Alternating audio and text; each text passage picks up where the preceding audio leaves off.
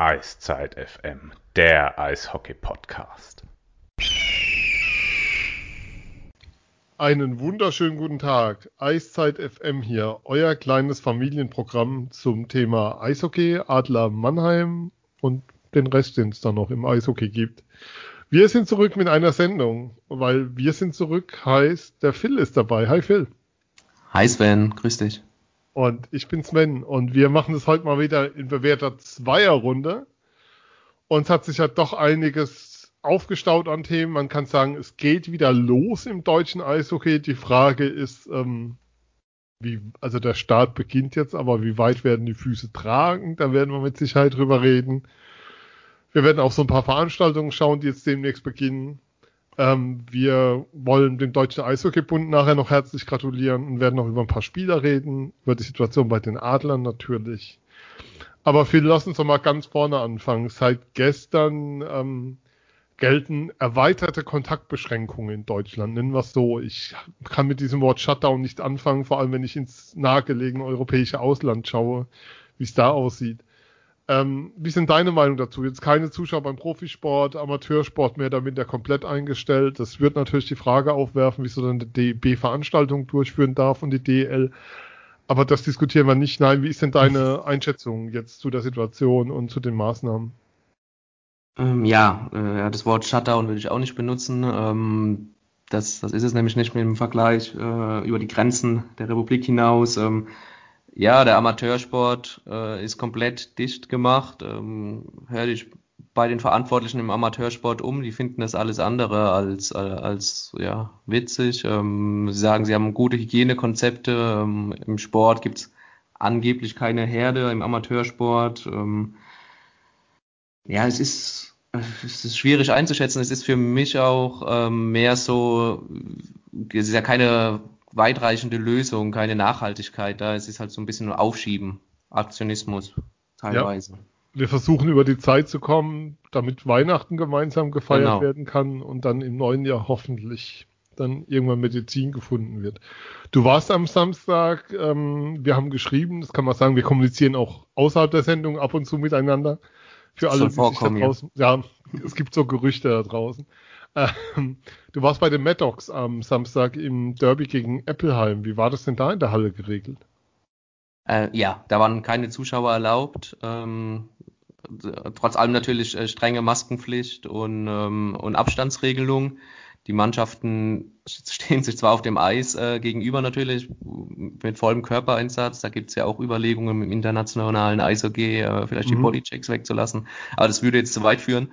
Ähm, ja, durften aber nur ähm, nacheinander in die, in die Kabine gehen. Also mussten immer warten, bis die eine Mannschaft äh, schon drin ist und dann durfte die andere das Eis verlassen. Äh, Regionalliga Eishockey für die Hörer, die es nicht wissen, äh, Maddox Mannheim und Apple und Eisbären Eppelheim. Ähm, aber es war so grundsätzlich zum Schauen. Also ich war als Medienvertreter dort, deswegen durfte ich auch rein. Ähm, es war schön, überhaupt mal live Eishockey zu sehen, auch wenn es dann nur Regionalliga war und es war ein schönes Spielchen, ja. Ja, ähm, wo auch keine Zuschauer zugelassen sein werden, ist dann jetzt in Krefeld ab Donnerstag. Der Deutschland Cup findet statt. Ursprünglich ja geplant mit, lass mich lügen, Schweiz, Norwegen, Russland und Deutschland als Teams. Ja. Dann wurde irgendwie immer schwieriger, Teams zu finden, die bereit sind zu spielen. Und am Ende spielt jetzt ein deutsches Nationalteam, das Top-Team Peking und äh, Lettland mit. Ähm, vorab schon mal, ähm, ich nehme an, es haben alle mitbekommen, Toni Söderholm wird nicht an der Bande stehen. Toni Söderholm hat einen positiven Corona-Test. An der Stelle einfach nur gute Besserung. Ähm, ja, was, was den Wettbewerb angeht, Phil, ähm, wie soll ich sagen, man startet gleich mit der Nationalmannschaft, ohne dass es vorher Ligaspiele gab. Sportlich ganz, ganz schwierig, und was die Verletzungen angeht, auch weil es ja viele Teams gibt, die noch überhaupt nicht im Training sind in dem Maße. Absolut, ja. Um ähm, Slowakei, kurz um, zur Ergänzung, Slowakei war ja ursprünglich gedacht, so wie in dem vergangenen Jahr oh, auch. Okay. Norwegen, ja. alle, Norwegen war ja dann als Ersatzkandidat, aber dann auch wegen dem ein, zwei Corona-Fällen dann auch wieder zurückgezogen. Ähm, ja, aber was du gesagt hast, sportlich äh, ganz, ganz schwierig. Manche haben bisher nur äh, Trockentraining gemacht. Ähm, manche waren zwei, dreimal die Woche auf dem Eis, da freiwilliges Training. Ähm, ja, die, die zocken dann halt bisschen drei gegen drei, vier gegen vier, machen zwei, drei Übungen. Also das ist halt mit der normalen Wettkampfhärte nicht zu vergleichen. Die kannst du da auch einfach nicht simulieren. Jetzt, sind, jetzt ist die Nationalmannschaft, also sowohl die sogenannte A-Nationalmannschaft auch als auch Top-Team Peking, also eine Mischung aus U20, U23 Spielern, ähm, schon am Sonntag angereist, haben jetzt, wie, wie möchten wir es nennen? Also es ist ja kein Cup mit vier Mannschaften, wie du ja schon gesagt hast, sondern nur mit drei, davon halt zwei deutsche Mannschaften. Das ist so ein besseres Trainingslager mit, mit zwei, maximal dann drei Tests. Wettkampfpraxis schaffen würde es nennen. Wettkampfpraxis schaffen, auf unterschiedlicher Ebene. Natürlich muss ja. da die Belastungssteuerung und ähm, äh, oberstes Gebot sein, weil natürlich die Verletzungen äh, ganz, ganz schnell bei sowas passieren kann. Äh, müssen wir einfach mal schauen und hoffen, dass alle gut durchkommen, dass Söderholm jetzt positiv getestet wurde, passt so ein bisschen vielleicht in das Jahr, vielleicht in die Eishockey-Saison, wenn man, wenn man das überhaupt Saison nennen möchte, ja. äh, bis, hier, bis hierhin. Also es hat sehr, sehr viel Symbolik drin irgendwie momentan. Ab, also, um, absolut. Absolut, weil was jetzt sportlicher Wert angeht, natürlich ist es wichtig zu testen. Ähm, wir wissen nicht, wann die Saison losgeht. 18. Sp Dezember. Also sportlich zu testen, muss man dazu sagen. Sport, sportlich, ja. sportlich Entschuldigung, man ja. muss momentan, ich ja, ja, was sofort der Gedanke da. Also man muss auch sagen, die Teams werden in der Blase leben dort. Also es wird keine Zuschauer geben, aber die Teams werden sozusagen, jedes Team wird sich in seiner Blase aufhalten und keinen Kontakt haben außerhalb des Teams, auch nicht im Hotel in irgendeiner Form.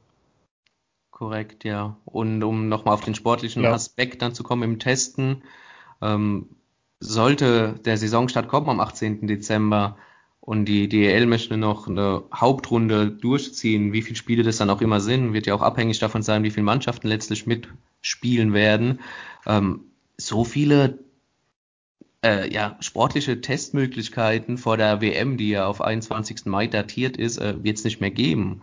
Ich weiß nicht, ob, ob die Februarpause fest eingehalten wird dann, wenn die DEL erst im Dezember startet, um da nochmal mit der Nationalmannschaft zu testen. Und dann spielst du ja bis Ende April, äh, Ende Mai, Mitte, Mitte Mai und bist dann kurz vor der WM fertig.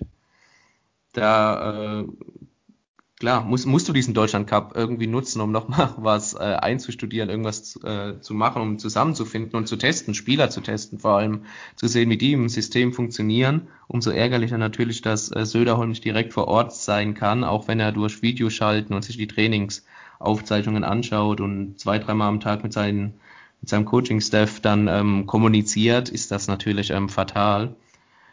Interessant dabei aber auch, wenn wir äh, mal auf die deutschen Kader gehen wollen, mhm. weil was natürlich auffällt, NHL-Spieler momentan, sei es ein Tobias Rieder, der in Landshut mittrainiert, ein Leon Dreiseidel, der manchmal äh, mit den Kölner Haien auf dem Eis beim freiwilligen Training zockt. Oder, oder, oder. Ähm, also sprich, die NHL-Spieler sind ja eigentlich alle hier in Deutschland momentan, ähm, ist aber keiner im Aufgebot. Warum? Kann natürlich sein, oder was kann, kann nicht sein, es wird so sein, die NHL wird im Januar starten, wann auch immer, vielleicht auch erst im Februar, die Gerüchte gibt's ja auch. Ähm, da wird kein NHL-Spieler bei der WM teilnehmen. Das heißt, ähm, Söderholm hat jetzt schon mal eher die greifbaren Spieler im Blick. Es war ja auch Moritz Seider gedacht zu nominieren, der jetzt aber ja wegen der Pandemielage nicht von Schweden nach, nach Deutschland reist, der ja aber bis die SHL zu Ende ist in Schweden, mhm. ja auch bei Röckle spielen wird. Also schon ein Kandidat für Jetzt die WM. Jetzt gerade mal die Spannung raus. Also Moritz Seider wird nicht nach Mannheim zurückkehren, wenn die DL anfängt. Um das, das ist um ja. die Frage zu klären. Für alle, die es noch nicht mit, kann ja sein, dass man es noch nicht gehört hat. Ähm, Moritz Seider wird in Schweden bleiben, auch wenn die NHL anfängt und wird dann nicht, auch nicht mehr für die Adler spielen, wenn dann DEL sein sollte, sondern wird in Röckle bleiben. Die Transferrechte liegen ja bei den Detroit Red Wings. Ähm, die Laie war dann an der Stelle beendet. Genau, es könnte natürlich sein, dass wenn die Saison in Schweden beendet ist, er dann nochmal nach Detroit geht und da ein paar NHL-Spiele ja. macht. Das, das, das, halte ich für sehr wahrscheinlich, dass das er dann halte ich auch für wahrscheinlich weiterspielt. Daher ähm, kann es natürlich auch sein, dass er dann auch nicht für die WM zur Verfügung steht, weil einfach die Hauptrunde in der NHL noch läuft, sogar die Hauptrunde, nicht die Playoffs wie üblicherweise, wenn schon die WM stattfindet. Sollte sie stattfinden im nächsten ja. Jahr. Ich hoffe doch sehr. Ähm, ja, aber nochmal kurz Stichwort NHL-Spieler, die einzigen beiden, die zumindest mhm. beim NHL-Verein unter Vertrag stehen, sind Leon Bergmann und Marc Michaelis. die natürlich äh, nicht nur bei den Adlern mittrainieren momentan, sondern auch stark in Verbindung gebracht werden, zumindest mal den Magenta Cup für die Adler zu absolvieren und vielleicht noch darüber hinaus das eine oder andere Ligaspiel, sollte es so kommen. Ja, also davon kann man ausgehen. Ähm, es ist noch nicht offiziell bestätigt bisher, aber die Gespräche laufen wohl. Man kann davon ausgehen, dass sowohl Leon Bergmann als auch Marc Michaelis bei den Adlern spielen werden. Erstmal jetzt sozusagen bei den Spielen, die wir ab November haben werden. Was ich ganz spannend finde, ist die DL2 find, beginnt ja am Wochenende auch. Unter anderem auf Magenta Sport dann auch zu sehen, ähm, mit dem, mit dem Hessen Derby Frankfurt-Kassel. Und bei Kassel ist ein gewisser Mo Müller momentan ausgeliehen von den Kölner Haien. Mo Müller steht jetzt aber im Kader des DEB für ähm, den Deutschland Cup. So heißen, die Laie beginnt dann erst ab dem dritten Spieltag ist von auszugehen. Ja, das ist eine gute Frage, das äh, weiß ich gar nicht, weil er hat ja schon mittrainiert, also müsste ja. die ja also gewesen also beide, sein. Aber jetzt, Mo Müller und Maler Müller sind beide jetzt in Kassel. Genau, Maler Müller wird höchstwahrscheinlich am, am Freitag auflaufen dann gegen, gegen, ja. Gegen Kassel, äh, gegen Frankfurt natürlich. Ja. Ja, ja allgemein interessant, dass Magenta Sport jetzt auch die DL2 zeigt. Äh, ja, ist das für dich die, die, der, der richtige Vorgang? Also es ist auf alle Fälle, ähm, also die müssen ja auch ihren Fans was bieten. Also Magenta Sport hat, also nicht nur die, wie soll ich sagen, die DL-Teams und die, DL, die Eishockey-Teams haben ein Problem, indem sie ihren Fans nicht zeigen können, sondern Magenta Sport hat ja Kunden, die ein Abo abgeschlossen haben. Auch für Eishockey, da gerade für Eishockey. Und wo sie einfach nicht zum Zeigen haben momentan. Insofern ähm, ist es natürlich auch für die eine Möglichkeit, ihren Fans was zu bieten, also ihren Abonnenten und zahlenden Kunden, die es ja sind, was zu bieten einerseits, andererseits das Programm zu füllen. Ähm, über den Sommer war es so, dass auf den Eishockey-Kanälen bei Magenta Sport, also auf Entertain TV, keine Spielwiederholungen liefen wie in den Jahren davor. Das hat irgendwann aufgehört von heute auf morgen, dann war nichts mehr da zu sehen. Und ich glaube schon, ähm, dass es einerseits ein Gewinn ist für Magenta Sport, weil man wieder Inhalte hat, also dieses klassische Wort Content, mit dem man seine Kanäle befüllen kann. Und auf der anderen Seite ist es natürlich auch ein Riesengewinn für die DL2, ähm, die einfach eine andere Reichweite bekommt und andere Zugänge zu Fans bekommt, als es über Spray TV bisher der Fall war. Wobei die DL2 sich ja auch da relativ innovativ zeigt. Spray TV hat die Preise deutlich hochgesetzt für kommendes Jahr. Ähm, jedes Spiel kostet jetzt 9,95. Aber 80 Prozent dieser 9,95 wird zugesichert gehen an den Heimverein als Einnahme. So heißen, du hast als Fan die Chance, dir ja im Endeffekt ein Heimspielticket zu kaufen und über Spray TV und zu sagen, wenn du die Möglichkeiten hast, man vergisst ja immer bei diesem was die Fans alles tun müssen, um ihren Verein zu unterstützen, dass es eben auch viele Fans draußen gibt, denen es gerade finanziell überhaupt nicht gut geht. Und dass diese, diese Nummer des Drucks, die da immer so aufgebaut wird auf die Fans, eine ist, mit der ich mir immer schwer tue, weil sie die Situation ignoriert, in der viele stecken. Aber wenn du die Möglichkeiten hast, dann hast du jetzt die Chance, deinen Verein darüber zu unterstützen und darüber das ein bisschen abzufedern. Das finde ich eine ganz coole Lösung. Also insgesamt ähm, muss man sagen, ist der Eindruck, den die DL2 gerade vermittelt, sehr, sehr gut und deutlich professioneller als das, was andere im deutschen Eishockey momentan abliefern. Es gab auch letzte Woche Instagram Live mit René Ruderich. Das kann man auf der DL2-Seite bei Instagram sich nochmal anschauen. Ähm, das fand ich, was die Art der Kommunikation anging, was die Transparenz anging, was die Darstellung offener Fragen anging und die Beantwortung auch von Fanfragen anging, wirklich vorbildlich. Und ähm, das ist, glaube ich, der Weg, den man in der Situation gehen sollte. Und da kann man nur den Hut davor ziehen, was die DL2 da aufgebaut hat. War jetzt um, ein langer Exkurs, ich weiß. Nein, alles gut. Genau, genau so ist es doch. Ähm, genauso sehe ich das nämlich auch. Und wer weiß, äh, vielleicht läuft ja die DL2 so gut, dass man sagt, man holt aus dem Terminkalender immer noch ein Spiel raus und macht vielleicht ein Spiel der Woche oder so, was dann auch auf Magenta Sport zu sehen ist. Ja, also muss man muss man alles abwarten. Ist natürlich äh, brutaler Blick in die in die Glaskugel, aber ich finde auch äh, davon können nur alle Seiten äh, profitieren und die DL2 zeigt sich wirklich ähm, aufgeräumt, möchte ich es mal nennen. Ja, also professionell und, und also ja, sehr gut aufgestellt in diesem, also nicht sehr gut aufgestellt, ist mir jetzt auch zu viel von außen, weil so tief gucke ich dann nicht rein. Aber die Art und Weise, wie sie vorgegangen sind, wie sie Lösungen präsentiert haben, ähm, ja, wie sie einfach ja das Ganze angegangen sind, du hast, du hast da zumindest das Gefühl gehabt, da passiert was, da finden Veränderungen statt. Also wir sind jetzt schon, wir springen jetzt gerade vom Thema, aber da bleiben wir jetzt mal bei. Der Eindruck war immer, ähm, die DL2, ja, da draußen passiert was und wir müssen das verändern und da muss, da muss was passieren. Und wir, wir ähm, nähern uns dem an und wir kommen da auf Gedanken und Ideen und stellen uns dem und gehen diese Veränderungen mit. Aber ähm, das war der Eindruck, den du bei der DL nie hattest. Bei der DL war immer nur, ähm, wir brauchen eine Vollkaskoabsicherung, wir brauchen mehr Staatsgeld, wir brauchen das, das und das. Und du hattest nie das Gefühl, und wir brauchen, dass die Spieler, ähm, ja, soll ich sagen, weniger geben. Aber dass so Lösungen präsentiert wurden, wie, wie das, dieses Zuschauerticket zum Beispiel bei Heimspielen, wir haben das ja auch mal in der Sendung thematisiert gehabt, weil die Frage ja aufkam, wie die Bereitschaft wäre. Das war, als Marcel da war. Ähm, wo du das Gefühl hast, dass es ja Ideen gibt, wie man, wie man sozusagen diese Situation momentan angehen kann und trotz dieser Situation eventuell eine Saison auf die Beine stellen kann. Ist natürlich einfacher in Dates, wo das, das Gefühl gehabt, da passieren Schritte und die werden kommuniziert und da, da geschieht was. Und ähm, der DL war mein Eindruck immer ganz viel Stillstand, keine Kommunikation, Verschiebung, Verschiebung, Verschiebung, hier noch ein Gehaltsverzicht, da nochmal ein Fanaufruf, aber ansonsten war da nichts. Und das ist mir, da ist die DL2 deutlich besser aufgetreten. Ja, ja, sehe ich auch so. Uff, Deutschland Cup, kommen wir nochmal zurück. Gerne. Ähm, das Top-Team Peking ist ja schon ein Stück weit auch ein Trainingsteam, nee, nicht Trainingsteam, Entschuldigung, ein Vorbereitungsturnier fürs Top-Team Peking für die U20-WM, an am Jahresende in Edmonton stattfinden soll. Absolutes Highlight, mal wieder. Ja, mal ja. wieder. In Edmonton, da kommen wir nachher nochmal zu. ja. Ähm, ja, aber ähm, liest sich schon wie so eine Ansammlung, wenn man durchschaut, da sind ganz viele junge Adler dabei wenn man so reinschaut und ganz viele bekannte Namen. Ähm, ja, was, was ich spannend finde, ist Florian Elias ist dabei, ähm, der ja nächste Saison in Heilbronn spielen soll, der jetzt von den jungen Adlern rausgekommen ist. Ähm, genau. Spannender Name, auffälliger Spieler. Glaubst du, dass es einer ist, der es packen kann, Richtung DL dann auch?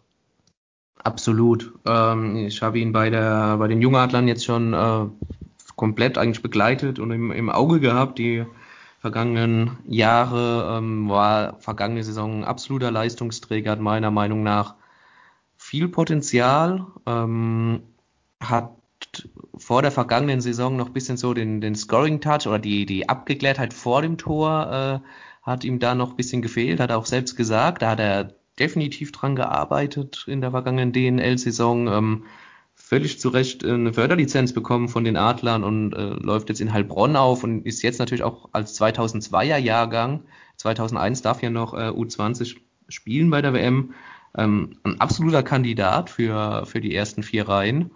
Ähm, ich glaube schon, das ist, ein, das ist ein Junge, der, der uns Spaß machen wird in Zukunft in, in, in Mannheim und aber auch äh, für die Nationalmannschaft. Man hat auch noch einen jüngeren Bruder, den, den Moritz Elias, und äh, der ist nicht weniger talentiert. Er spielt U17, jetzt auch öfters mal U, U20, er hat jetzt ein Spiel gemacht in der DNL, hat gleich getroffen. Ähm, äh, ja, begabte, begabte begabtes Bruderpaar, um das mal so zu nennen. Wer mir aber auch aufgefallen ist, im, im Aufgebot sticht natürlich sofort ins Auge beim Top-Team Peking, äh, wenn man sich die, die Geburtsdaten anschaut. Mhm die Jahrgänge ist äh, Hakon Henelt, 17 Jahre alt, Prinz bei den Eisbären Berlin unter Vertrag, äh, eigentlich natürlich 17 U18 Spieler, äh, auch Kapitän gewesen auf jeden Fall von der U18 oder ist er am, äh, momentan noch. Ähm, hat die vergangenen drei Jahre in der Red Bull Akademie gespielt, ist gebürtiger Berliner, ist jetzt wieder zurück zu seinem, in seiner Heimat, ähm, auch hochinteressant, meiner Meinung nach. Mal schauen, ob er als 13. Stürmer eingesetzt wird, ob er fest in der Reihe ist, ob er eine Reihe fest ja, führen darf äh, gegen, gegen die erwachsenen Männer oder ob er einfach nur mal reinschnuppert und eventuell auch ein Kandidat ist für die U20. Ähm, sehr interessant. Leider, leider Gottes, äh, Tim Stützle nicht dabei, Moritz Heider haben wir ja schon angesprochen, nicht dabei, JJ Peterka, der ja bei Red Bull Salzburg momentan Spielpraxis sammelt, äh, auch nicht dabei Wobei ich mir bei den beiden jetzt Peterka und Stütz auch nicht so sicher wäre, ob die jetzt Top-Team Peking wären, um, um sich einzuspielen. Eher nicht.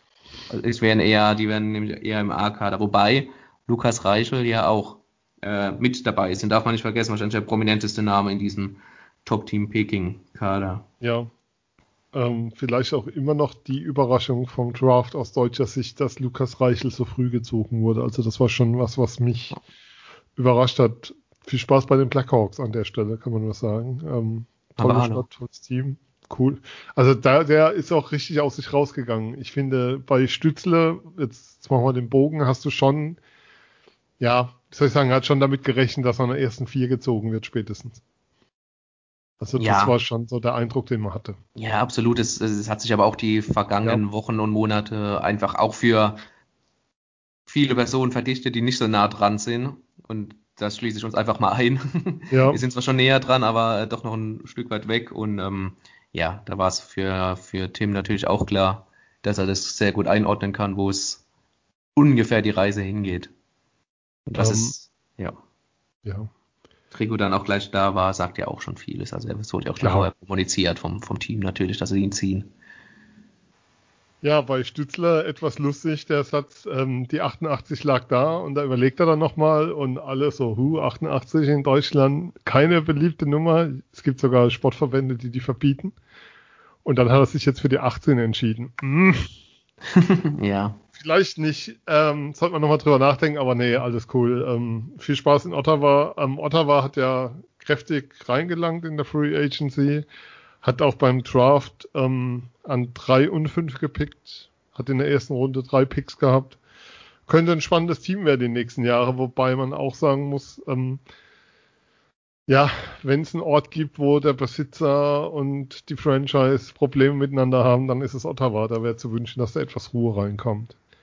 Aber dann zum Thema Ruhe passt ja wunderbar die DL. ähm, dann lass uns doch mal äh, schauen. Nächste Woche geht's los. DL Magenta Cup mit dem Kracher Bremerhaven gegen Krefeld. Eishockey Deutschland hat drauf gewartet am kommenden Mittwoch. Also ja, morgen in der ja, Woche. Ja, du, also bei den ganzen Gastspielern, die die Krefelder jetzt verpflichtet ja, haben. 11.11.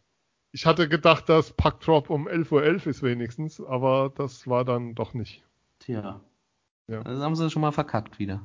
Ja, man muss ja noch dazu sagen, ähm, die Deutschland Cup ab Donnerstag auf Magenta Sport alle Spiele. Können wir auch nochmal erwähnen. Aber jetzt zurück, Magenta Sport Cup, wie er heißt. Wir werden es oft genug erwähnen. Ähm, acht Teams in zwei Vierergruppen. Nach regionalen Gesichtspunkten sind die irgendwie nicht zusammengestellt, wenn man sieht, dass in der einen Gruppe Mannheim, Schwenningen, Berlin und München sind ist es dann eher so die Gruppe, mit der man die Attraktivität holen will für, ähm, ja, für den Wettbewerb und die Aufmerksamkeit fürs Eishockey zu ziehen, indem man eben mit den Duellen zwischen Mannheim, Berlin und München auf alle Fälle maximale Aufmerksamkeit momentan generieren kann? Ja, sieht alles danach aus. Ähm, ich habe sie ja schon damals geschrieben, als die Gruppen rausgekommen sind, habe ich gesagt, ich, ich kann es ehrlich gesagt jetzt geografisch äh, nicht verstehen und dass man jetzt diese Reise antreten muss, Berlin-Mannheim. Ähm, wenn, wenn Wolfsburg ja auch mitspielt, habe ich eher gedacht, dass dann vielleicht noch ein Team aus, äh, aus NRW dabei ist, aber ja, das ist dann wohl der Attraktivität schon in der Gruppenphase geschuldet, um da die Aufmerksamkeit zu generieren, wie du es gesagt hast. Ja, es ist wohl so, ähm, im, im, Handball gibt es in der Champions League, dass da immer eine Gruppe ist, wo mehr oder minder sich alle Spitzenteams schon ein Stück weit tummeln. Und dann gibt es noch so, also es gibt so eine Gruppe A und B, wo sich die Großen alle tummeln, vor allem dann eben in einer Gruppe. Und dann gibt's hinten noch so Gruppen, die, die finden mehr oder minder komplett unter Ausschuss der Öffentlichkeit statt. Die gibt's aber auch, aber es fokussiert sich sozusagen alles auf die Gruppen ähm, ja, A und B und so ist es da ein Stück weit auch. Ähm, wenn wir draufschauen, wer nicht teilnimmt, dann sind es Augsburg, Köln, Nürnberg, Ingolstadt, Iserlohn und Straubing. Das sind schon Teams dabei, wo es einen ein Stück weit naja, ich will nicht sagen wundert, aber ja, also wo es nochmal zeigt, wie groß die Not dann ist. Nehmen wir mal Köln raus natürlich. Klar, ähm, mit dem immer eine Million Schuldenloch, beziehungsweise sie brauchen eine Million, um einen Spielbetrieb aufnehmen zu können, verkaufen dafür jetzt immer bigger Tickets, also immer weiter Tickets. Ähm, sind jetzt bei knapp 30.000 oder um die 30.000 rum. Das ist zumindest meine letzte Zahl, äh, die ich äh, gestern Abend so aufgeschnappt habe. Ja, da hofft man natürlich, dass es weitergeht. Keine Frage. Äh, Liga ohne Köln wäre sehr, sehr schade. Nicht nur aus Kölner Sicht, sondern auch äh, aus Mannheimer Sicht und aus Sicht der ganzen Liga.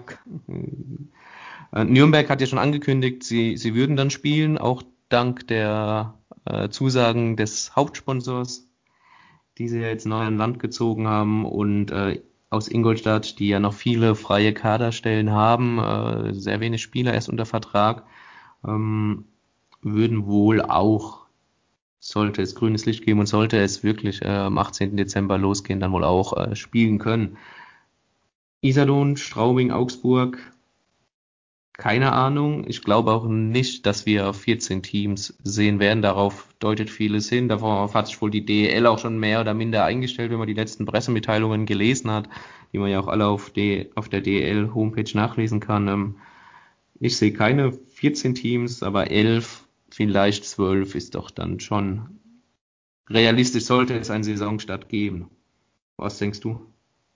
Ja, ähm, ich glaube, ich habe das ja das letzte Mal schon gesagt, als dann so die Frage war, ja, wovon gehen wir aus? Ich glaube, die DL kann sich nicht leisten, keine Saison zu spielen. Egal, wie viel Geld fehlt, egal, ähm, was das bedeutet. Ich glaube, der, der Image-Schaden ähm, wäre finanziell gar nicht aufzuwiegen, wenn eine Saison ausfallen lässt, während andere, man muss ja auch dazu sagen, ähm, klar haben die andere Bedingungen, aber Handball und Basketball finden statt. Also Handball, Basketball startet jetzt auch das kommende Wochenende. Ähm, hat schon Europacup-Spiele gehabt, wobei dann auch viele verschoben werden müssen. Also ähm, zumindest mal anfangen. Wir wissen ja nicht, wie sich die Infektionszahlen entwickeln. Es wird vielleicht Spielverschiebungen geben müssen oder wir werden drüber nachdenken müssen, dass Spieler über Monate in der Bubble leben, um das, das den Spielbetrieb aufrechtzuerhalten. Ähm, es wird also es wird noch, ich glaube, es wird noch schmerzvoller werden, als wir momentan glauben, was diese Themen angeht, auch was Spielverlegungen angeht, was ähm, solche Themen angeht. Ähm, es gab den Fall zum Beispiel im Handball jetzt in der letzten Woche, dass ein Trainer positiv getestet wurde, ähm, die Mannschaft aber trotzdem spielte gegen, also beim TV. Äh, bei Leipzig ist, glaube ich, der Trainer positiv getestet worden. Die haben trotzdem gespielt gegen Stuttgart, meines Wissens. Ja. Ähm, das, das wirft dann halt Fragen auf und wir, wir, das Ding ist, wir stehen immer noch am Anfang im Umgang mit dieser Krankheit und mein Eindruck ist immer noch, wir haben deutlich weniger Antworten als Fragen aufgeworfen werden.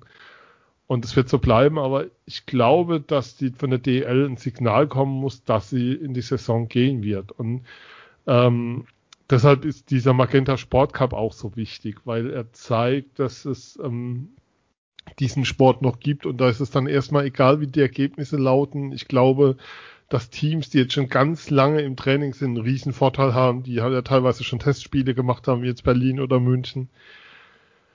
Ich glaube, die Adler sind jetzt ähm, gestern aufs Eis gegangen, das erste Mal jetzt wieder offiziell, dass, dass die anderen Teams da einfach über sein werden, aber dass die Ergebnisse dann erstmal Nebensache sind, sondern dass es darum geht, die Sportart wieder zu präsentieren und die Sportart wieder zu zeigen, dass sie noch da ist. Ich glaube, darum muss es momentan gehen. Und das ist so, ähm, der Hoffnungs, ja, schon so der Hoffnungsschimmer, den, den sowohl die Sportart braucht, den die D11, den die Liga als solche braucht, aber den auch die Vereine brauchen, um Signale nach außen zu senden. Ähm, auf der anderen Seite, wenn man dann aber liest, äh, dass die Initiative für diesen Magenta Sport Cup von, von der Telekom ausging, dann stellt man sich schon die Frage, was machen die eigentlich da? Und so ideenlos kann doch niemand sein, was da über Monate jetzt passiert ist, außer dass man gestenreich Interviews gegeben hat, in denen man versucht hat, die Fans auf die Politik zu schicken und zu sagen, wir brauchen mehr Geld als das, was zur Verfügung steht. Mir, mir ist es, mir, ich habe es vorhin schon mal gesagt, ich wiederhole mich da, mir ist das alles irgendwie zu wenig, da ist zu viel im Nebel, da wird zu wenig kommuniziert gegenüber den Fans, auch gegenüber mit, die Mitarbeiter, die ja zum großen Teil noch, die ja viel noch in Kurzarbeit sind.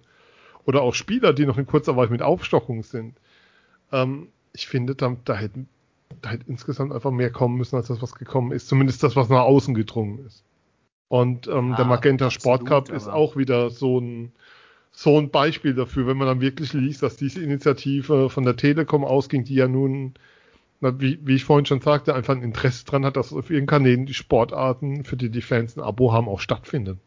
Na klar, die, die zahlen natürlich auch eine Antrittsprämie für die, für die Mannschaften äh, im fünfstelligen Bereich, war zu lesen. Mhm. Ähm, ja, aber jetzt so Kommunikation, Liga, was sie sich denken, ich meine, davon haben wir es jetzt oft genug gehabt, auch die vergangenen Folgen, da drehen wir uns ein bisschen im Kreis. Es ist leider so, wie es ist deswegen glaube ich auch nicht, dass sowas wie eine Bubble äh, in der DEL funktionieren kann. Das ist zwar immer ein, ja, ein Wort, das man gern hört. In, in der NHL hat es auch funktioniert, in der NHL war das aber auch verdammt teuer.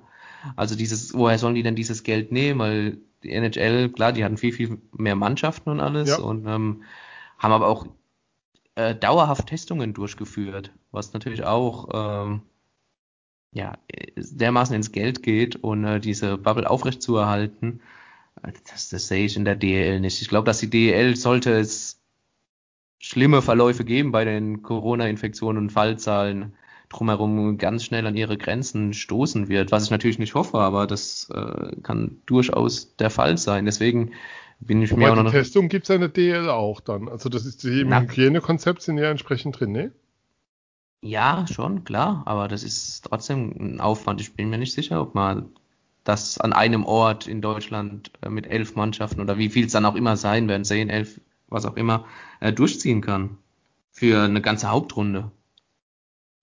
Ja, wird man aber wissen, also das ist ja in den Hygienekonzepten einzelnen Ligen vorgesehen, weil ohne das wird es ja nicht gehen. Also ohne zu wissen, dass die Gegenspieler getestet sind, die auf dem Eis sind, wird das Ganze ja nicht funktionieren.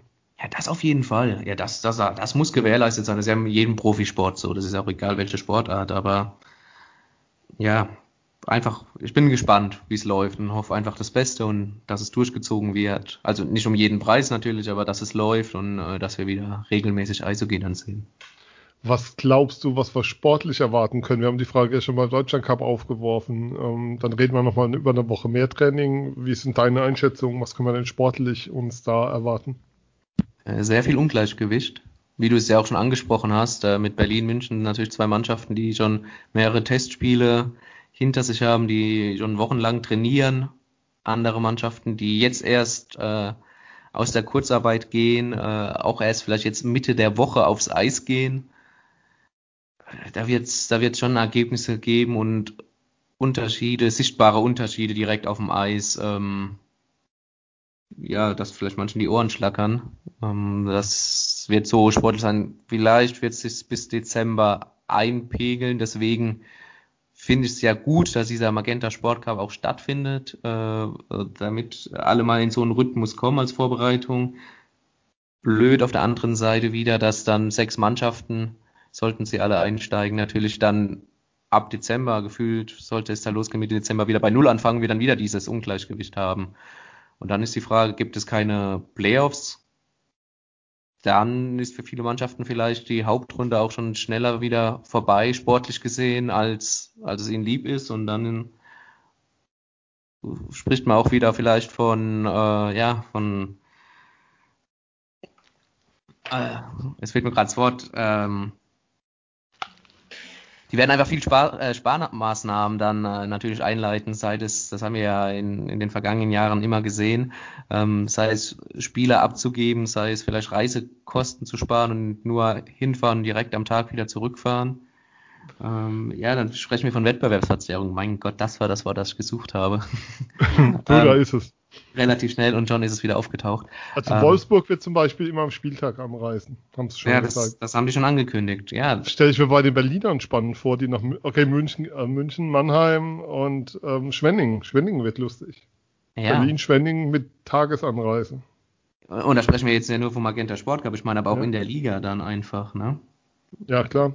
Diese, wenn da die Hauptrunde plötzlich zur Nebensache wird, weil du äh, A, nicht so die Vorbereitung hattest, die anderen Mannschaften weiter sind und du natürlich drei, vier Wochen brauchst, um überhaupt reinzukommen. Ähm, ja, und dann ja. ist die Saison auch schon wieder vorbei, mehr oder minder. Und dann äh, wird es interessant zu sehen sein, was da so passiert, ob es dann Muster ohne Wert wird am Ende, was nicht zu hoffen ist. Aber ich glaube, dass man insgesamt das Thema hat, dass ähm, es vielleicht gar nicht so wichtig ist, wer dann Meister ist in diesem Jahr.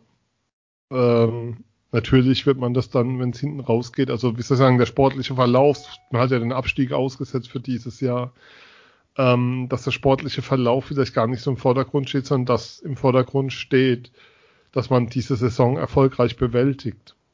Für viele. Und dass man, ich glaube, für viele ist es momentan echt so, dass es darum geht, dass das Ganze wirtschaftlich und finanziell zu überleben. Ja. Und also aus dieser Saison irgendwie so rauszukommen, dass du, dass du noch eine Zukunft hast und eine Perspektive hast, auf der du dann aufbauen kannst.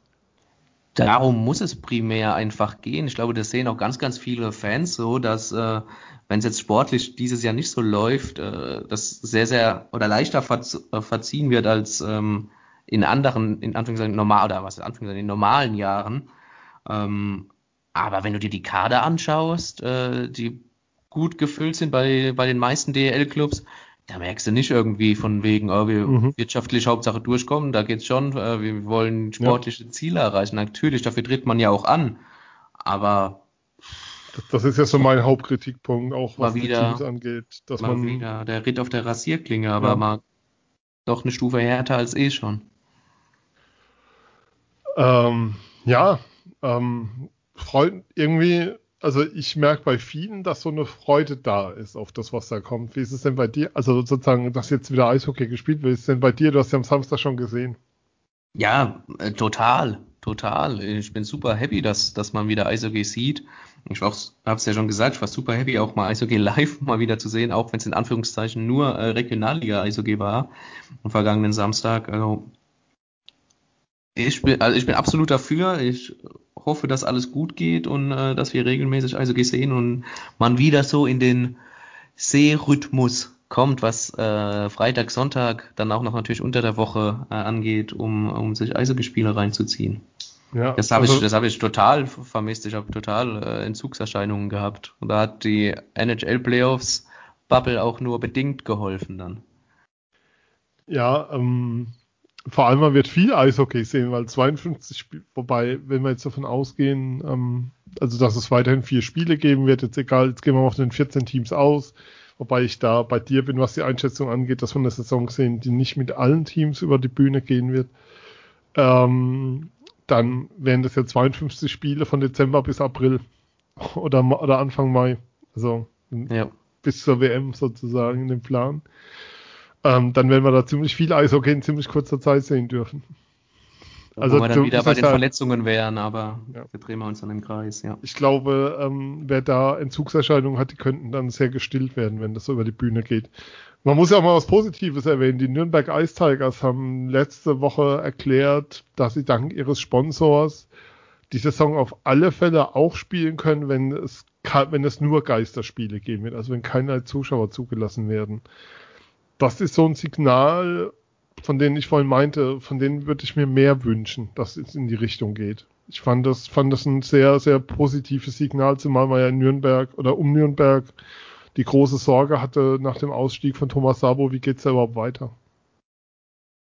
Genau, ja. Eins der wenigen positiven Signale, die äh, in der vergangenen, in den vergangenen Wochen, Monaten äh, ja, gesendet wurden und bitte, bitte mehr davon, absolut. Ähm, was man auch nochmal erwähnen muss, mittlerweile ist ja auch klar, dass 13 von 14 DL-Vereinen, nur München nicht, ähm, die, die Hilfen in Anspruch genommen haben, also die Soforthilfen des Bundes beziehungsweise die Anträge gestellt haben. Man weiß nicht, wie viele genehmigt wurden, aber 13 von, also außer München hat jedes DL-Team einen Antrag gestellt auf diese Soforthilfen des Bundes, die bis maximal 800.000 Euro verfügbar sind. Ja. Ähm, zum, ab, zum, um die Zuschauereinnahmen im Frühjahr abzudecken. Die decken aber jetzt nicht das ab, was jetzt kommt. Das muss man auch immer wieder dazu sagen. Umso interessanter, dass es jetzt erst beantragt ist, wobei es da ja auch Hürden gab, was jetzt vereinfacht ja. wurde und bis Ende Oktober musste gestellt werden. Das war genau. der Zeitraum. 31.10. war der Stichtag. 13 von 14 DL-Teams haben gestellt. Ja. Im Handball haben wohl auch alle Erstligisten gestellt. Ähm, ja, das, sieht, das, das ist natürlich klar, ähm, gehört auch dann dazu. Ähm, was man noch sagen muss, Ben Smith wird beim Magenta Sport Cup erstmal nicht mitspielen. Dem seine Laie geht bis Mitte November oder, oder bis Ende November. Ähm, das heißt, er wird in Rückle erstmal bleiben und jetzt nicht zum Start des Magenta Sport Cups wieder zurück sein. Ja. Im Gegensatz, wie gesagt, bei Mo Seide haben wir es ja gesagt, der bleibt auf jeden Fall in Rückle die ganze Saison und wird dort auch nicht dann direkt zum Start der NHL in die USA gehen, sondern wird dort bleiben. und dort die Saison zu Ende spielen. Gibt's noch was momentan zu den Adlern zu sagen, Phil? Ja, wir haben natürlich noch ein Thema. Ähm, Gehaltsverzicht. Ein Gehaltsverzicht, der keiner sein darf. Man hat eine einvernehmliche Regelung gefunden mit dem Team. Ähm, gab, gab letzte Woche eine große Meldung dazu, die es wohl damit, damit dann auch noch den Adlern ermöglicht, die Saison zu spielen. Ähm, das Wort Gehaltsverzicht tauchte nirgends auf und wurde umfahren wie vom Teufels Weihwasser, um mal sprichwörtlich zu bleiben. Aber es ist im Endeffekt einer. Dennis Endras bestätigt, ähm, hat gegenüber Christian Rotter in der aktuellen Eishockey News bestätigt, dass wir da schon über einen Verzicht reden, der sich in der Höhe bewegt, dass man noch bei 40 Prozent vom Gehalt liegt, also etwa auf Kölner Niveau liegen sollte. Also bestätigt jetzt keine Zahl, aber dass es sich auf einem Niveau bewegt, wo es den Spielern richtig, richtig wehtut. Und das dann schon ein sehr, sehr positives Signal, auch was von den Spielern da kommt. Ja, natürlich. Ähm, die Spieler wollen natürlich auch spielen. Und äh, ja, ja. Ein, Schritt, wie du sagst, der, der positiv ist und die Spieler sind halt absolut heiß und die wollen halt einfach, die wollen ja schon seit Monaten einfach wieder ein Ziel vor Augen haben und, und, und wollen einfach ihrem, ihrem Sport nachgehen. Und klar, jetzt, jetzt, dass sie am Ende so einstecken müssen, war leider Gottes abzusehen. Ja, gehört dann halt auch dazu. Also, ähm,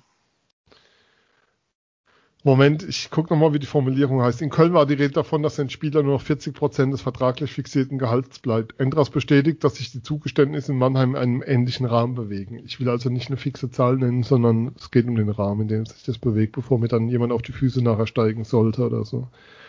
Aber das ist schon ein klares Signal der Spieler, sie wollen jetzt auch spielen. Ne? Also ähm, es gibt ja immer wieder die Forderung von den Spielern, gebt uns endlich einen Termin, damit wir starten können. Und ich habe immer noch das Gefühl, sie rufen da immer noch ins Leere hinein und kriegen kein, sie rufen und rufen und rufen und bekommt da die Antwort nicht drauf. Das, das muss auch für die Spieler unglaublich ermüdend sein, immer noch.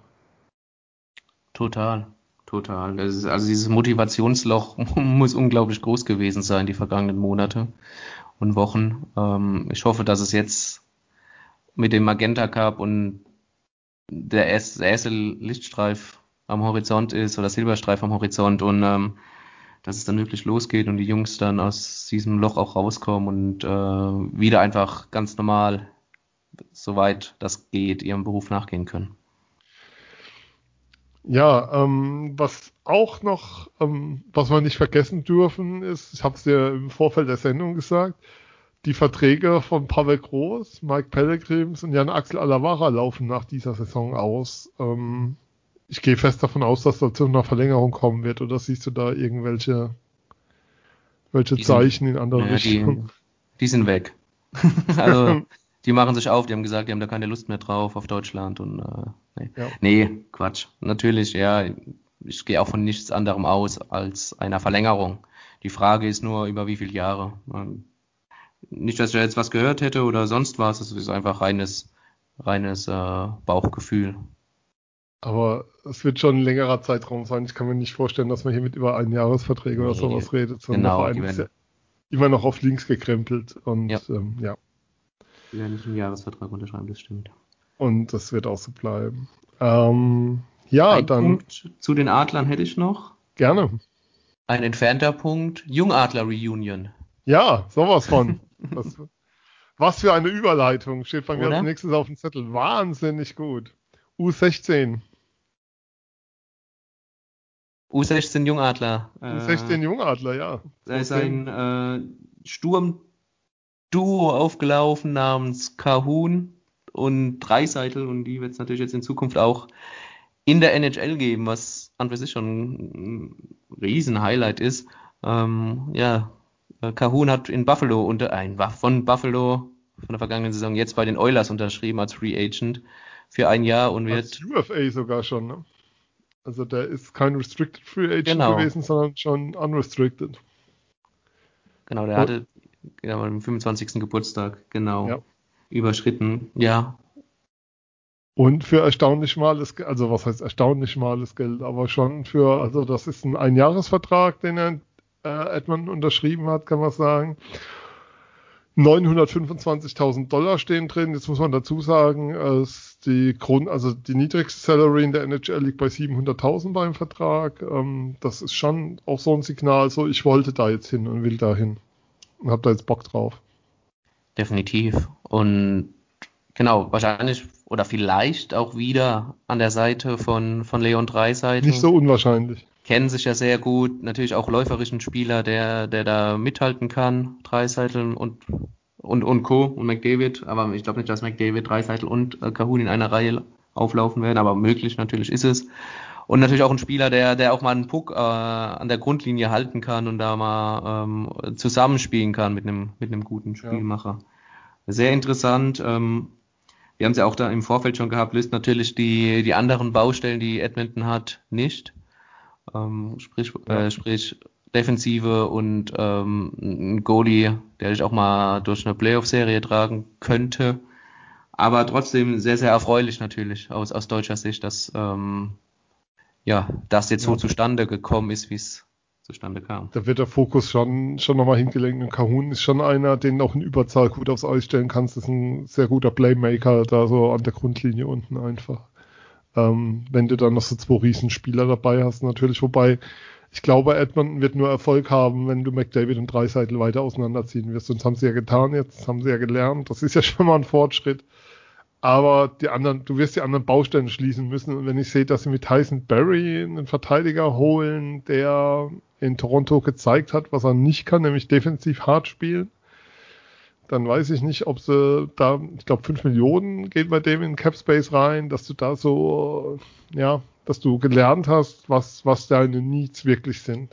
Aber es ist für Edmund mit Sicherheit eine gute Ergänzung, ähm, Kahun im Kader zu haben der ja auch pro NHL-Spiel, wenn du es umrechnest, einen halben Punkt etwa macht und ähm, der da durchaus ja entsprechend helfen kann. Also der da durch, das ist ein, wie man so schön sagt, ein guter Value-Contract für die Oilers an der Stelle. Also du bekommst einen Spieler, der dir einfach einen Mehrwert gibt fürs Team und ähm, und für relativ schmales Geld, also in NHL-Verhältnissen und es passt. Und was natürlich passt, ist, dass die beiden Jungs dann auch zusammenspielen. Und ich glaube schon, dass, dass das auch so dass da Dreiseitel durchaus auch getrieben hat, von wegen kommt zu uns. Also das kann ich mir schon gut vorstellen. Die Jungs schon, die sind schon ziemlich eng, auch wenn man es immer erlebt oder so. Das ist schon eine sehr enge Verbindung, die die zwei haben.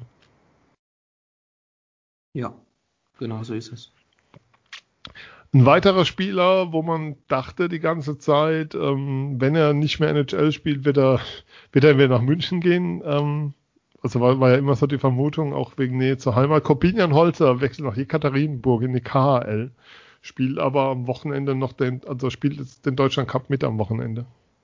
Ja, weil ja auch äh, Länderspielpause auch in Russland ist. Ja, das ist ähm, insgesamt des Wochenendes freigehalten international. Genau, hat sich das natürlich angeboten. Ähm, ja, der, der, der wird in der KL auch nicht so schlecht verdienen. Ähm, ist, er hat auch schon gegenüber der Eishockey News ja gesagt, es kommt ihm darauf an, äh, viel Eiszeit zu haben oder mehr Eiszeit zu haben. Ähm, die wird er dort wahrscheinlich zumindest mal in Aussicht gestellt bekommen haben. Ähm, NHL ist jetzt zumindest nicht abgeschrieben, aber zumindest für diese Saison äh, kein Thema mehr für ihn, es sei denn, es kommt ein Angebot rein, ähm, von dem er sagt, das muss er unbedingt machen. Äh, Interessenten gibt's wohl, aber auch in der NHL ist man natürlich bei der aktuellen Lage äh, sehr, sehr vorsichtig, was man ja auch jetzt bei Buffalo und, und Kahun gesehen hat. Ähm, aber ja, interessant. Ähm, mal ein anderes Abenteuer. KL weiß man ja viel, viel reisen, viele Spiele, sehr gutes Niveau, wirst auch gut entlohnt. Ähm, ich glaube, das, das, ist schon äh, Holzer definitiv ein, ein, Spieler, der sich auch in der KHL äh, beweisen kann, auf jeden Fall. Ja, wird auf alle Fälle ähm, spannend zu sehen sein, auch wie sein weiterer Weg dann ist. Er ist ja immer so ein bisschen, was soll ich sagen, mich hat er nie so richtig überzeugt, aber ähm, er muss ja was können, wenn du zehn Jahre NHL spielst und jetzt in die KHL wechselst da muss schon was da sein, ähm, was ja, seine Fall Qualität angeht. Mental brutal stark. Ja. Für mich. Ähm, was wir auch natürlich noch erwähnen müssen, uns der Freund unserer Sendung hier, ähm, Borna Rendulic, 13 Spiele, 14 Tore. Äh, 14 Punkte, Entschuldigung, 6 Tore, 8 Assists. Das ist schon sehr, sehr ordentlich, wie der in Schweden abliefert. Ja, 14 Tore hätte ja auch jeder abgekauft, glaube ich. Ja. Äh, Maschine, Maschine, absolut. Ähm, ist ein bisschen weniger geworden nach dem Start. Muss ich mal schreiben, was da los ist. Ja, das, das kann so nicht sein. Ähm, kleine Verschnaufspause, die er sich gern mal nimmt, aber ja, hat alles richtig gemacht. So, herzlichen Glückwunsch. Mehr kann man dazu. Ja, darf Eishockey jetzt. spielen, Tore schießen, verdient gutes Geld da. Und hat ja auch bei uns sehr klar gemacht, sein Wunsch ist ja weiter in die KHL, da gibt es auch keinen Zweifel dran. Ja. Und, ja. Den werden wir in Mannheim leider nicht mehr sehen als Spieler auf dem Eis. Also so, so schnell zumindest nicht. Man weiß ja nie, ne, was passiert, aber er wird ja dann auch nicht jünger, aber mal schauen. Ich glaube es aber eher auch nicht. Aber ja. ist ja Momentaufnahme. Hast du noch Themen? Nö, du, ich gehe jetzt als Vorbereitung auf den Deutschland Cup schnell auf C-Date, äh, schau mir da mal. Ja, genau, wir, wir gratulieren um. dem Deutschen Eishockeybund sehr herzlich an dieser Stelle. C-Date ja. ist genau der Partner, den wir jetzt brauchen an der Stelle. Nee, das, das ist toll. Ähm, da finden wir uns in Zukunft schon alle in der Halle wieder. Ja, Casual Dating, der große. Ich versuche mir nur die Werbespots dann vorzustellen, wie die aussehen. So knüpfen wir Kontakte. Ähm. Eishockeyspieler in deiner Nähe warten auf deinen Anruf oder so. der, der nächste harte Check ist von, ja. Naja. Keine Ahnung. Ja. Der, bei, bei, bei allem Unkenrufen zum Trotz aber, äh, dass der DEB dann trotzdem Sponsoren in dieser Zeit, auch die DL, äh, Siedet ist ja auch bei der DL dann vertreten, äh, noch an Land zieht, ähm, auch was natürlich den Namenssponsor angeht. Ja. Die Hat man auch schon anders erlebt. Ja. In Zeiten, denen es äh, vielleicht einfacher war, äh, Sponsoren zu bekommen, aber natürlich jetzt, ob das zwingend C-Date sein muss, äh, dann ja eher nicht. Ich glaube, du bist in einer Situation, wo Moral hinten dran kommt. Außerdem nehmen was, du musst, wobei, ja. ich bin mal gespannt, wie da eine Verknüpfung aussehen kann, wie die Erzählung dazu ist. Für Witze sind sie auf alle Fälle zu haben. Ähm, die DL kämpft um jeden Penny, hatten wir schon als Sendungstitel, der ging auf mich. Also insofern, aber ich hätte tatsächlich noch ein ernstes Thema zum Schluss. Ich glaube, die meisten von euch da draußen werden es schon mitbekommen haben. Es läuft momentan eine Kampagne von Stefano Ferrara, ähm, ja, der Geld sammelt für eine Krebstherapie, ähm, der schwer erkrankt ist, bei dem der Krebs zurückgekehrt ist. Ähm, David Wolf hat sein, versteigert gerade ein Trikot von sich. Ähm, Tim Stützel, ein Schläger, bei den Spendern hier sehe ich gerade ganz oben steht Yannick Möser dabei. Ähm, wir werden es verlinken in unseren Show Notes. Guckt es euch an, wenn ihr könnt, unterstützt das. Ähm, wir schauen, ob, ob wir dem Thema nochmal irgendwie, wir würden dem Thema gerne nochmal gesondert Raum geben. Wir, wir gucken, dass wir da eine Möglichkeit schaffen. Aber das ist ein Thema, was, was einfach weiter, ja, was wichtig ist, wenn ihr da eine Möglichkeit habt. Ähm, er hat ein sehr, sehr hohes Ziel äh, von 1,8 Millionen, die er braucht für Therapie, Kosten, alles. Wenn ihr da was spenden könnt, helft bitte. Ja, ist jetzt ein bisschen merkwürdiger Schluss, aber es ist ein, ist ein großes Anliegen, gilt auch für Phil, weiß ich. Wir haben uns da öfters ja. über das Thema, gibt es nicht viel mehr zu, zu sagen. Also wenn ihr hilft, macht es bitte. Wichtiges Thema auf jeden Fall. Ja. Ähm, wir werden auch nochmal gucken, ähm, was wir da tun können, ähm, wie wir vielleicht mehr tun können, mal sehen. Ähm, soweit von uns, Phil, wenn es das war. That's it. That's it. Nach langer Zeit mal wieder da gewesen. EiszeitFM. Ihr findet uns auf Twitter, at EiszeitFM. Der andere Account ist immer noch dicht. Ihr findet uns bei Facebook, facebook.com slash EiszeitFM.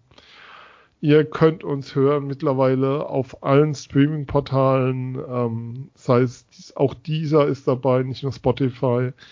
Ähm, lasst uns ein Like da, lasst uns gerne eine Bewertung bei Apple Podcasts da.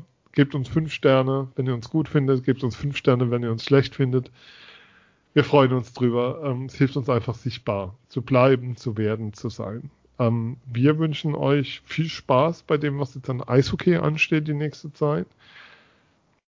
Bei aller Schwermut, die da in meinen Worten so durchklang, kann ich sagen, ich freue mich auch sehr drauf. Ich weiß noch, wie es war, als ich dann mal wieder im Stadion war, beim Fußball das erste Mal.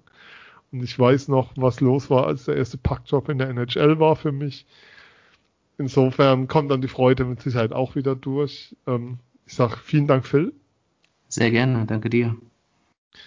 Ähm, und noch eine Bitte zum Ab, dann doch nochmal eine Bitte zum Abschluss, wenn ihr gerade überlegt, uns zu unterstützen bei Steady, ähm, für einen Monat oder so, gebt es bitte an Stefano rüber. Ich glaube, da ist es momentan notwendiger. Ich glaube, da würden wir uns sehr drüber freuen, wenn Hörer von uns das dann darüber shiften für einen Monat oder zwei oder wie auch immer ihr das tun wollt.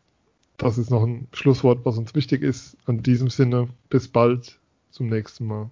Tschüss. Haut rein, ciao, ciao.